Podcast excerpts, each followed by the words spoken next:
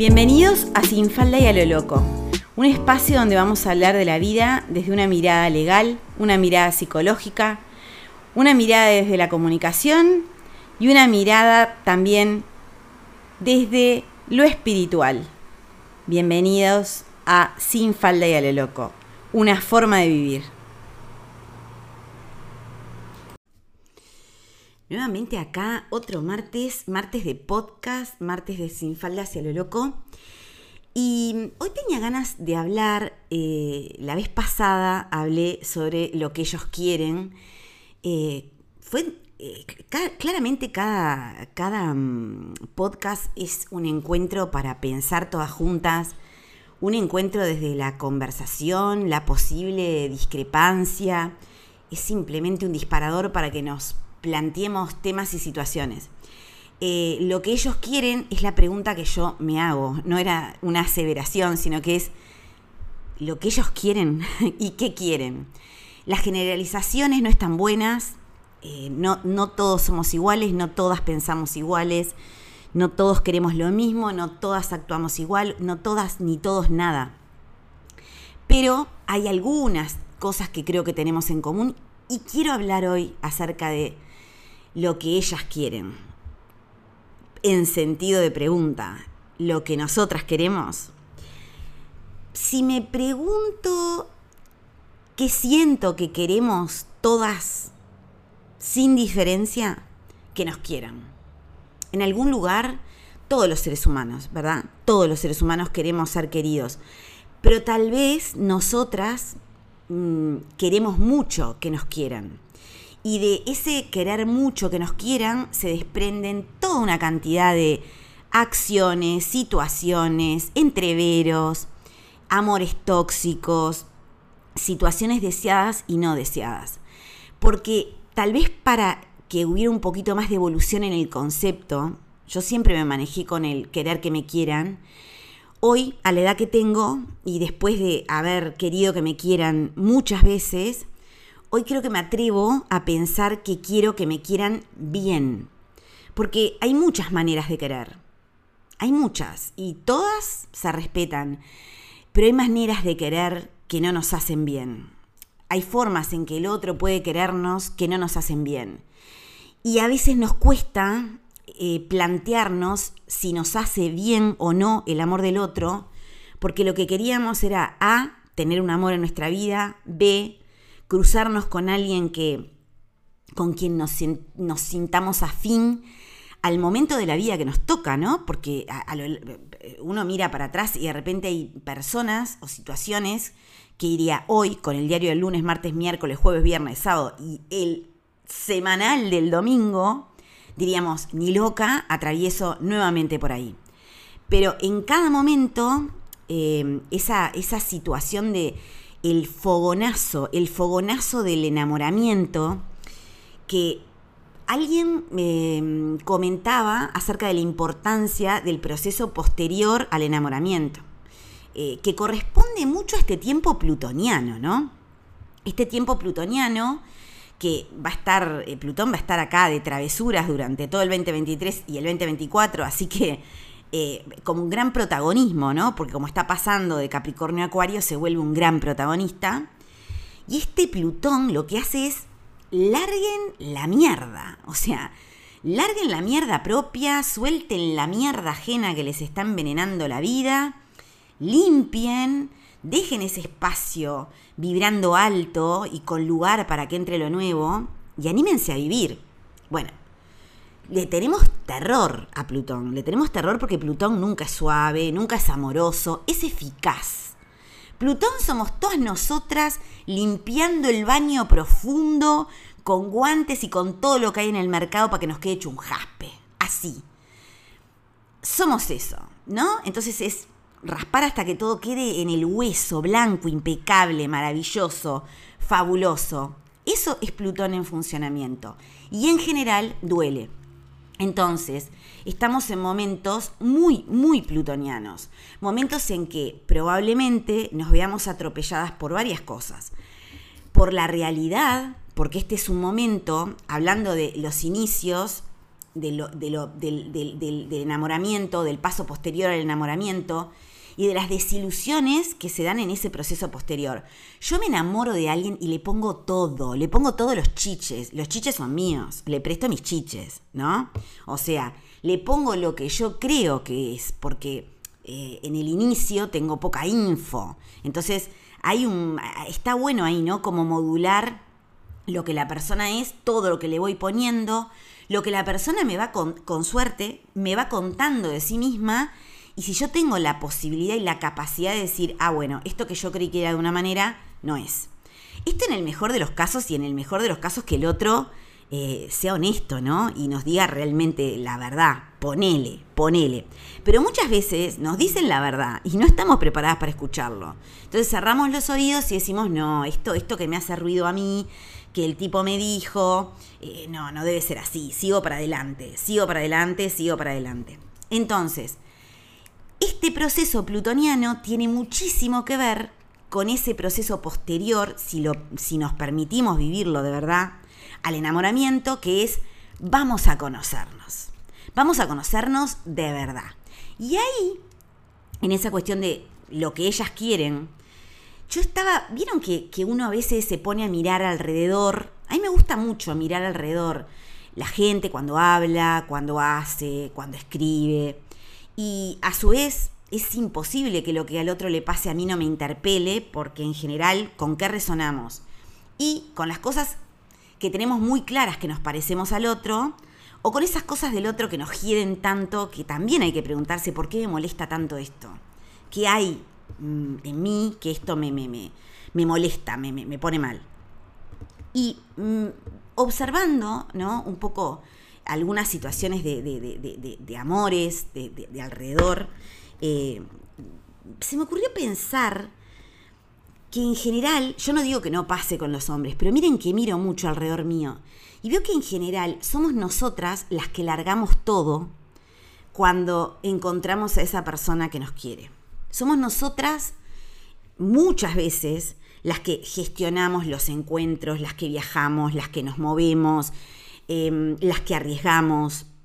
Somos nosotras las que nos acomodamos muchas veces a la vida que tiene el otro, a lo que el otro necesita de nosotros en ese momento, que lo acompañemos de X manera. Somos nosotras. Seguimos siendo nosotras. Y yo miro para atrás en mi historia personal de la cantidad de veces que yo me acomodé y acomodé mi vida a lo que el protagonista de mi amor en ese momento necesitaba, fuera quien fuera, la infinidad y la infinidad de maneras en que lo hice, viajando a los lugares donde estaba la persona que me interesaba, eh, dejando de trabajar para sostener, eh, no sé, la, maternidad y la paternidad para que el otro se pueda recibir, eh, no sé, digo, pagando miles de cosas para que la otra persona, no sé, pueda ver a sus padres o pueda hacer esto lo otro. Eh, lo que tenemos nosotras cuando queremos mucho es que entregamos, porque es, como que es inherente, ¿no? En el acto amoroso es si amás a la otra persona, entregás, das. Em, y querés reciprocidad, pero es tan grande el entusiasmo inicial que muchas veces no nos paramos a preguntar, a preguntarnos, ¿estamos recibiendo lo que estamos dando? ¿Qué, me está diciendo este espejo que tengo delante mío, que es la persona que a mí me parece que está llenando ese lugar de amor? Y es interesante preguntárselo. Siento que cada vez es más interesante preguntárselo antes en el vínculo, si hay reciprocidad, porque si no arrancas habiendo, si no arranca la cosa habiendo reciprocidad, difícilmente, difícilmente se vaya a volver recíproco el vínculo. Em, alguien comentaba en uno de los posteos que, hice en el, en el Instagram, eh, que creo que hablaba acerca de cuando... Ah, es un, texto de Diane Gagnon que se llama La violencia en nosotros y que, hablaba acerca de la violencia en, en el mundo pero los, infinitos actos de violencia que tenemos para con nosotras mismas. Los infinitos actos de violencia en que no nos contemplamos, en que no pensamos en lo que queremos, en que no nos animamos a ponernos en un lugar de prioridad. la infinidad de pequeñas violencias que no perpetran otros contra nosotras, sino que somos nosotras las que las perpetramos. Y alguien puso en los comentarios, es que si yo me pongo en primer lugar alrededor mío, y sí, por eso les digo que si no empezamos marcando la cancha y diciendo este es el lugar que quiero tener, este es el rol que quiero tener, esta es la manera que quiero ser en este vínculo, esta, es la que yo soy, con lo que le puede gustar y con lo que no, y mostrarme lo que me puede gustar de vos y lo que no, para ver si me quedo o no, porque es eso, ¿no? Resistimos realmente cuando vemos las oscuridades del otro, nos animamos a mostrar las propias oscuridades. ¿Tenemos vergüenza de nuestra historia, de nosotras mismas, de nuestro cuerpo, de nuestros padres, de nuestros hermanos, de nuestros hijos? Hay partes de, de, nuestra vida que editaríamos en el encuentro con el otro. Entonces, si yo voy a tu encuentro, cualquier otro que vos seas, y lo que te versiono de mí es una versión, mm, una versión instagramiable, ¿no? Una versión esa donde todos estamos lindos, con filtros, yo no porque no los sé usar. Creo que si los supiera usar los usaría, pero como no los sé usar, no hay problema. Si te encontrás conmigo en la calle me vas a reconocer seguro.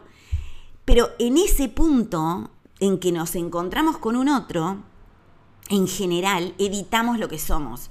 Y no, no, porque no le voy a contar esto, o no le voy a contar aquello, porque fíjate si le digo, y fíjate si se asusta, o fíjate si no quiere seguir. Y si Fíjate que hay alguna de cualquiera de esas situaciones en que el otro pueda no querer seguir contigo si vos le decís tu realidad, decísele lo antes posible. Lo mismo el tipo. Hay que decirse las barbaridades, las mierdas, las partes no buenas ni lindas, ni, ni, ni, ni así, ni agradables para una misma, de uno y del otro. Primero cuesta reconocerlo en uno, ¿no? O sea, qué partes propias no, no, no, no funcionan. Yo siempre digo, claramente soy súper fan de la, de la terapia, terapia con psicólogo, que tenga título en la pared. ya saben, fan. Fan de la terapia con psicólogo. Pero también encuentro que dentro de las herramientas que hay en las distintas, este, está, está, a mí me ayudó muchísimo, y lo he dicho creo que varias veces pero el público se renueva, como dice la señora Mirta Legrand de Tiner, y eh, a mí me ayudó muchísimo el enneagrama. Cuando vos identificás qué eneatipo sos, gastate un dinerito y comprate algún libro de naranjo. Carácter y neurosis o cualquiera de los... Y si, hay y si lo tenés claro, comprate el libro de tu eneatipo, que son nueve. Y cuando vos lees tu eneatipo, que es la personalidad, o sea, eh, sobre nuestra esencia, los mecanismos de defensa y todo lo que con lo que nos hemos ido impregnando para poder sobrevivir cuando niños, que luego siendo adultos ya nos viene sobrando, ¿no? Todos esos mecanismos de defensa, maneras y, formas de funcionamiento, patrones de funcionamiento. Cuando identificamos de qué eneatipo somos, el eneatipo te muestra la parte eh, ni buena ni mala, ¿no? La parte que nos hace bien y la parte que nos hace mal de nuestro propio eneatipo. Y trabajar con eso, trabajar con las partes que no nos hacen bien, mm, ayuda muchísimo a salirse de los propios lugares, pero también a ver. Cuando vos estás leyendo algo que no te gusta ni medio, pero al final decís, soy yo. Soy yo. Soy yo de cabo a rabo, me quiero morir. Por favor soy tan yo que duele. Bueno, cuando sentís eso, cuando decís, ¿y de ese agujero cómo se sale? Bueno, en ese momento, cuando decís de ese agujero de mi forma de ser, cómo se sale, en ese mismísimo momento estás comenzando a salir. ¿Por qué? Porque hay conciencia de deseo de cambio. Hay conciencia de que hay algo en vos que no te agrada y que en vez de negarlo, reprimirlo, mentir, construir toda una vida en torno a en torno a ese secreto, en torno a eso que no nos gusta de nosotros mismos, en torno a una vergüenza que nos da una relación o una forma de la vida que, uno tuvo o que tiene, cuando lo ponemos, eh, lo, lo, escondemos, lo tapamos, como si estuviera en el medio del living. Vos sentada en el medio del living con un montón de mierda sobre la mesa y del otro lado el tipo contigo tomando mate, o una amiga contigo tomando mate, o los hijos, o la familia. No se puede construir nada verdadero sobre una mentira, sobre el ocultamiento, sobre lo que no querés que el otro sepa de vos. Primero que la cantidad de energía que se nos va sosteniendo mentiras es impresionante. Nos quedamos mochas. Y segundo, que en ese afán de que nos quieran, del cual hablaba al principio, lo que ellas quieren, a veces editamos y no nos damos cuenta. Y a veces permitimos que el otro nos edite su vida y elegimos creerle. Porque es muy duro, es muy duro ver que el otro no nos quiere tanto como nosotros a él, o que el otro no nos da el lugar que nosotros queremos que nos dé, o que nos tiene clandestina, o que tiene mejores planes. Porque ese es uno de los temas. Nos cuesta, una de las cosas que yo me congratulo sumamente, después de los últimos eventos amorosos acaecidos en mi vida, es que cada vez que yo iba a viajar, cada vez que yo iba a viajar en los últimos, creo que 10 años, siempre pasaba algo. Además eran otros tiempos, ¿no? Vieron que parece que fuera hace un montón, pero estamos hablando de dos años para atrás o tres. Eh, no sé, yo por ejemplo viajaba a fin de año y me, ya iba comprando los pasajes con tiempo, viendo dónde me iba a quedar. En vez de ir ahorrando la plata, ya iba pagando cosas para que cuando llegara el momento de viajar ya estaban pagas, entonces me tenía que preocupar de, bueno, de los gastos en sí del viaje, ¿no? Ahora es como, bueno, uno va hasta el, hasta el momento final, ¿no? Yo, por lo menos voy hasta, hasta el momento final y, veo qué pasa en el, en el, mes anterior y ahí decido si viajo, a dónde viajo y cómo viajo. lo hago más así, de esta manera.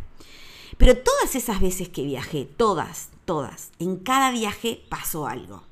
Algo por lo cual el género humano cuando yo viajé dijeron, pero muchos, ¿eh?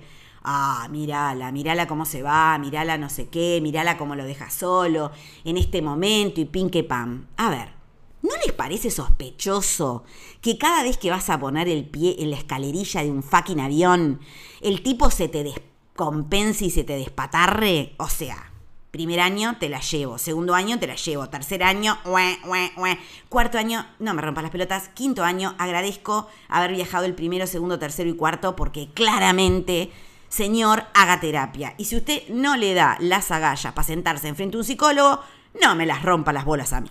Así que con el diario del lunes, martes, miércoles, jueves, viernes, sábado y domingo, me alegro infinito de no haber dejado de hacer nada de lo que tenía planeado y de que cada viaje que hice, y, hubo años en que viajé cuatro veces a distintos lugares, me acuerdo una vez que saliendo de, mm, de Europa, el tipo me dijo algo de Living Europe o Loving Europe y le dije las dos, señor, me estoy yendo y la amo este, porque estaba lleno de, cositos el, el, pasaporte. A lo que voy, a lo que voy es tener esa capacidad de no postergar lo que nosotras queremos hacer en nuestra vida cuando se nos atraviesa un sujeto. Cuando se nos atraviesa un sujeto y empezamos a salir, nosotras automáticamente ya estamos pensando cómo vamos a hacer para crear la magia Magia, mi amor, es que dos personas hagan esfuerzos mutuos para encontrarse. Milagro es que dos personas, mi amor, encuentren que tienen las ganas suficientes y necesarias como para toquetear sus vidas ambos para encontrarse. Lo otro es voluntad. Voluntad es yo quiero estar en tal lado con tal tipo me saco un pasaje, junto la guita y me voy. O al revés, junto la guita me saco el pasaje. El orden de los factores no altera el producto. A lo que voy es, a veces le ponemos una magia, una mística, a cosas que no sé cómo te explico. Así como hay gente dramática, hay gente que caga pedos rosa. O sea, las relaciones son relaciones. Son magia, mística y voluntad de ambos. Cuando toda la voluntad viene en un solo lado, yo digo, ah, esto se llama de toda la vida una mujer dejando su vida en stand-by para ver qué tal le va con un tipo. ¿Hay alguna novedad acá? ¿Algún presente siente que hay algo nuevo bajo el sol? Yo siento que no. Entonces, tal vez la evolución va pensando en voz alta y a la luz de todos los golpes recibidos, en lo que decía al principio. no es solamente que nos amen y amar, es que nos amen bien. Y si bien es cierto que está bueno vivir el momento, incluso en este momento, en este preciso momento de dos personas compartiendo algo, la reciprocidad es cada uno poniendo de sí. Pero no poniendo de sí la cama y el vino. Mamasa. O sea, cama y vino ponemos todos. ¿Qué complicación hay? ¿No?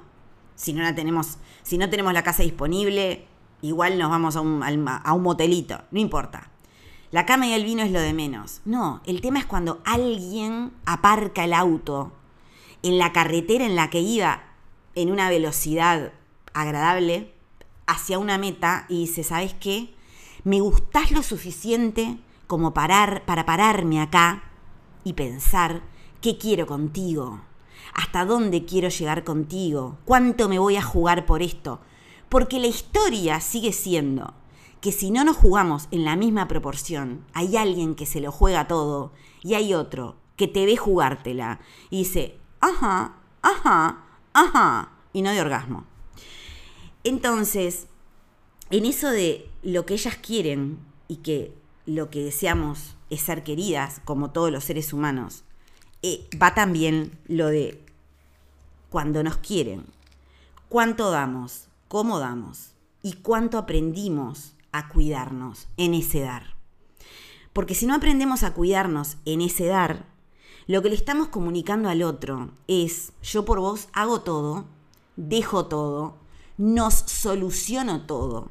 Y atento a las que somos mujeres solucionadoras.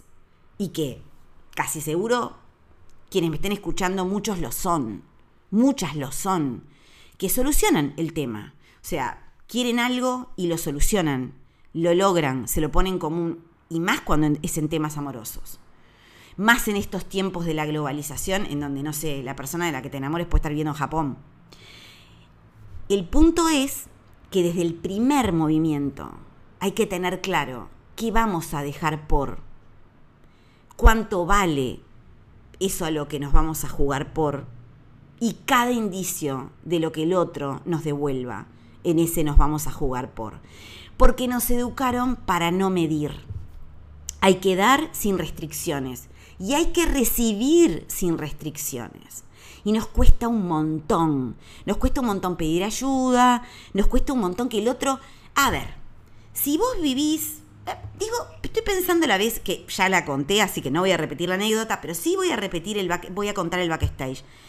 ¿Se acuerdan que yo les comenté que una vez me había enamorado de un loco que vivía en España y que, bueno, nada, que yo dije, a ver, a ver qué es esto y a ver cómo funciona esto, allá voy. Nunca me planteé, jamás me planteé, que si alguien vivía en España, esa persona o podía venir a verme a mí, o podía haber un punto intermedio, o podía ayudarme a pagar el pasaje o yo podía ayudarle a que la persona a pagarse su pasaje si venía a verme a mí. Porque en definitiva, cuando te estás moviendo para ir a ver a otro, estás haciendo un esfuerzo económico muy grande. Y cuando el otro ni siquiera te dice, vos te ayudo, ya ahí me empiezo a preguntar, ¿qué pasa? Porque si, si te ven que te estás descoyuntando haciendo el esfuerzo, si te ven que juntas la guita, que haces todos los malabares, que sufrís, que padeces, que soñás, y no son capaces de decirte, vos, mira, ¿sabes qué? Aunque sea, no sé, te, te, arrimo 100 dólares porque no tengo un mango, porque en este momento estoy pagando 20 mil cosas, no sé, la, la, la, la, pensión de mis hijos, la, casa donde vivo y no me alcanza. Pero, ¿sabes? Simbólico, te ayudo con algo, simbólico. Porque no me digan que casi comida porque me lloro de risa.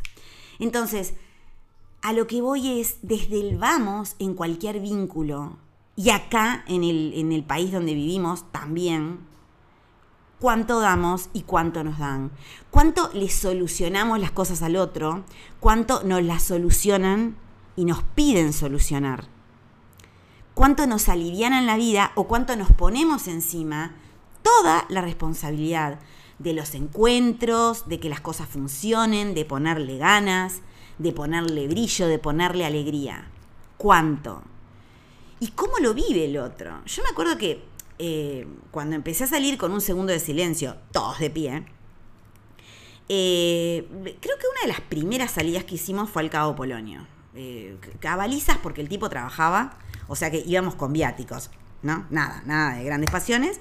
Y después a pasar el día al Cabo Polonio, ¿no? A mí me encanta quedarme, amo quedarme en un rancho, amo quedarme, bueno, pero con él no, porque romanticismo cero. Y fuimos a pasar el día. Y ta, y foto, y que estoy que aquello. Y lo que tienen los fotógrafos, toda la gente que se dedica a la parte de, audiovisual, es que sacan unas fotos tan buenas, tan geniales, que son como crípticas, ¿viste?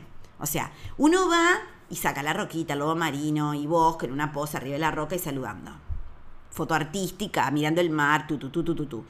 Pero están los crípticos. El críptico te saca, no sé, yo qué sé, un pedazo de pared, todo lleno de grietas, con una flor audaz que sale entre las grietas. Eso puede ser en el Cabo Polonio o acá en la calle Mercedes, en, Montevideo. A lo que voy es que cuando volvimos a, Uruguay, cuando volvimos a, Montevideo, em, yo había subido en mi, en mi, en, mi Facebook, porque en ese momento solamente había Facebook, las fotos, fotos de los dos, fotos de él, fotos mías, fotos, ¿no? Fotos de estamos juntos. Aparte, eso era, no sé, tirando a fin de año, nosotros habíamos empezado en mayo. Ah, miren, justo en mayo. Entonces, este, para mí era, bueno, ya era una cosa. Este hombre, de acuerdo que el día ese, o sea, el lunes siguiente a ese fin de semana que nos habíamos ido para afuera, él se tomaba un avión, no sé para qué parte de la selva de esa que iba él, y yo entro en su cuenta de, Facebook y me veo un montón de fotos, el caballo, la lomita, ¿no? Un tipo que, que sacaba muy buenas fotos y que escribía muy bien, con una cosa abajo, tipo, no sé, una cosa muy. Vienen esas cosas poético-boludas, ¿no? Que no decís nada. Básicamente no decís nada. Es que yo, como mis registros, soy concreta, ¿no? O sea, te digo te amo, te digo te amo. No te digo. En la punta del aljibe cayó el sol y ese rayo te iluminó. ¿Y? ¿A quién iluminó? ¿Qué siento por la que la iluminaba? ¿Cómo era el rayo? ¿Dónde estaba yo? ¿Estaba con ella? ¿No estaba con? O sea, salite un poquito de la épica, ¿no? Él había puesto todas fotos así. Por supuesto que yo no salía, pero ni, ni, ni, ni aplacé en una foto. Y al pie, saltando las doncellas. Ay, ¿por qué no me llevaste? ¿Por qué no fui contigo? Entonces ahí empezó un, un tema que se sostuvo durante todo el vínculo, que era, ¿por qué yo vivo hablando de vos? ¿Por qué yo te pongo fotos tuyas en todos lados? Y vos de mí no. Y él no tenía una explicación porque probablemente la explicación no me hubiera gustado. Porque tenía fotos de todo, digo, aparte éramos pareja pareja, no era que tenía fotos de amigas, tenía fotos de amigos, fotos de su familia, o sea, eh, fotos de, de, de, grupos, fotos de... Entonces, ¿por qué no había fotos mías? Onda, ¿qué pasa? Y ahí se me fueron empezando a ir las ganas. Y no entendí tampoco las señales. Porque cuando vos, cuando vos blanqueás algo, cuando vos le decís al mundo lo que te está pasando, ¿qué hace el otro? ¿Qué hace el otro? Te, también te blanquea, también habla de vos, también... Ese es el punto. Desde el vamos es tan fácil darse cuenta. Desde el vamos es tan sencillo sacarle el IVA, el venía, eh, no sé, los unicornios rosas a los vínculos. Lo que hay que hacer es mirar. Lo que hay que hacer es escuchar. Lo que hay que hacer es observar. Y vamos a ver. Y más en estos tiempos, donde no hay espacio casi más para la mentira. Porque lo que tiene Plutón, que es como medio paradójico, ¿no? Porque Plutón tiene un componente de miedo. Yo cuando digo que cambié mi forma de trabajar a raíz de los cambios de las energías, Plutón está desde, el 2020 haciendo nada, haciendo de las suyas en el cielo. Y viene siendo un alto protagonista. Y Plutón es miedo. Y el miedo es generalmente lo que lleva a mentir, miedo a que no nos quieran, miedo a que no nos acepten, miedo a la verdad. Miedo a la verdad, porque la verdad en general, la verdad como hecho, ¿no? El hecho, no la interpretación. El hecho es que yo acá estoy sentada en un escritorio, tengo la alquimia a mi izquierda, tengo un vaso de agua a mi derecha y estoy grabando un podcast. Las interpretaciones pueden ser miles, pero los hechos, la verdad, es esa. No estoy en un estudio de grabación, no tengo gente produciéndome detrás, no tengo un guion delante mío, no hay un solo papel ni hay nada preparado. Son los hechos, es la verdad. Lo demás, lo que ustedes pueden creer que hay o no hay acá, son interpretaciones, supuestos, suposiciones. Y en el campo de las suposiciones crece todo menos semillas valiosas. Porque en general los supuestos son la proyección de lo que queremos, de lo que nos da miedo, de lo que de un montón de cosas nuestras que se lo ponemos al otro. Apague el proyector. Entonces, en estos momentos, así como el miedo sostiene las mentiras, Plutón las tira abajo y te dice, "No te mientas más. Mirá lo que hay de frente. Mirá los patrones que venís repitiendo de parejas, de situaciones. Pensá por qué se repiten los modelos de hombre con los que estás. Observa, mirá y actúa en consecuencia. Plutón nos baja de un soñapi de las nubes rosas y nos enfrenta a la pregunta, ¿qué es lo que querés? ¿Qué es lo que ellas quieren? Y yo hoy te digo, lo que yo quiero es amor del bueno, en cualquiera de sus versiones, en la amistad, en la familia, en el trabajo, en lo que hago, en la pareja si lo hubiera algún día. Amor del bueno. Y por mí misma, amor del bueno. Gracias por estar ahí, gracias por escucharme, gracias por mandarme los mensajes maravillosos que me mandan en el interno del Instagram. Si querés saber más sobre mí, mi nombre es Simone Seija, soy escribana, psicóloga y tengo este podcast tengo mi red en Instagram que es arroba Simone Seija y en Facebook Simone Seija Registros Acásicos y mi web registrosacásicos.com. Gracias por estar ahí, gracias por el cariño, por el amor, gracias por ser las maravillosas personas que son. Nos vemos el martes que viene.